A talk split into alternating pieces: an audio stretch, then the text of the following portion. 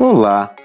Espero que você tenha um dia com serenidade, um dia de aprendizado e realizações.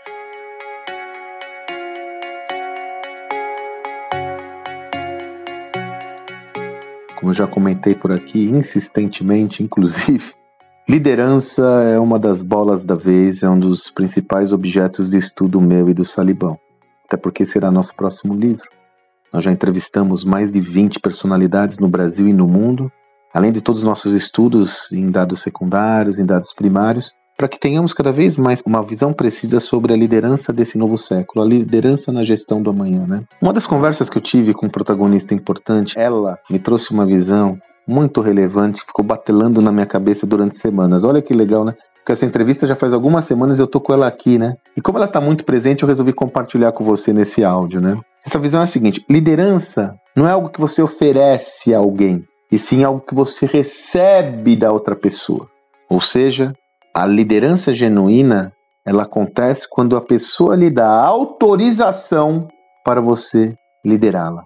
Essa pode ser uma perspectiva, muitas vezes óbvia, que está muito presente em todos os ensinamentos sobre o tema, mas ela não se configura como tal no modelo clássico de liderança que sempre foi baseado no comando e controle, onde eu mando algo para alguém me obedecer sem questionamentos ou reflexões posteriores.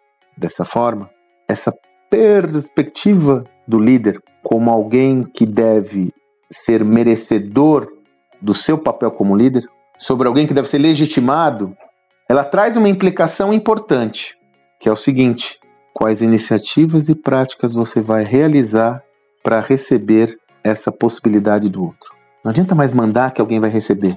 A migração do modelo de comando e controle para o modelo que gera mais empoderamento e protagonismo pressupõe que cada vez mais as pessoas vão requerer um dado estilo de liderança. Vão requerer comportamentos específicos para que elas gozem, para que elas lhe ofereçam o respeito e, como tal, atuem em alta performance. A reflexão que eu tive, por isso que ficou batendo na minha cabeça, é: isso sendo uma premissa verdadeira, quais iniciativas concretas eu estou realizando para legitimar minha liderança. E vale aqui uma distinção clara. Não me refiro aqui a paternalismo, não me refiro aqui a convencer as pessoas, ser bonzinho ou boazinha, não é nada disso. É como eu engajo essa pessoa na minha visão de mundo, como eu faço com que o meu sonho seja o sonho dessa pessoa e dessa forma eu legitime a minha liderança e ela vai me dar o espaço para eu poder liderá-la. Eu não sei se você já fez essa reflexão, mas eu sugiro que você o faça. Você quer um bom caminho? Quer uma, boas referências para a gente olhar isso? Veja, por exemplo, o que acontece é, iniciativas do terceiro setor. Eu me relaciono muito com algumas organizações não governamentais, faço um trabalho voluntário, está se expandindo cada vez mais, mas o mais tradicional que eu faço é com o Gerando Falcões, lá do Eduardo Lira.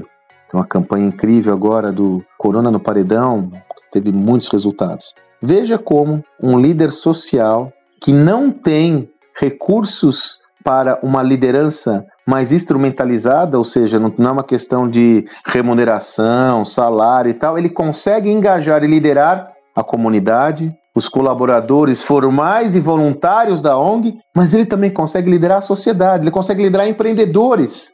Como ele conquista isso? Por meio da sua legitimidade, mostrando o valor que ele está criando e mostrando o valor que existe de você se aliar à sua causa. A liderança se conquista. Aliás, já que eu falei do Eduardo, vou aqui fazer promover uma iniciativa. O Eduardo está concorrendo ao prêmio do empreendedor social do ano. Nem é o Eduardo, a campanha Corona no Paredão do Gerando Falcões está concorrendo à iniciativa empreendedora do ano. Eu vou colocar aqui o link.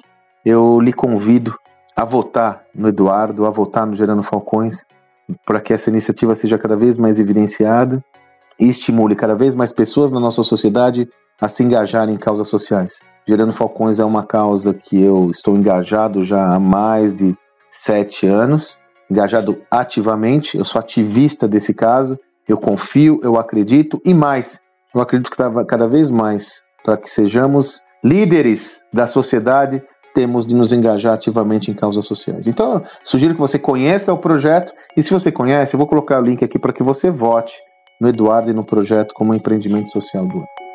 Espero que você tenha um excelente dia e até amanhã.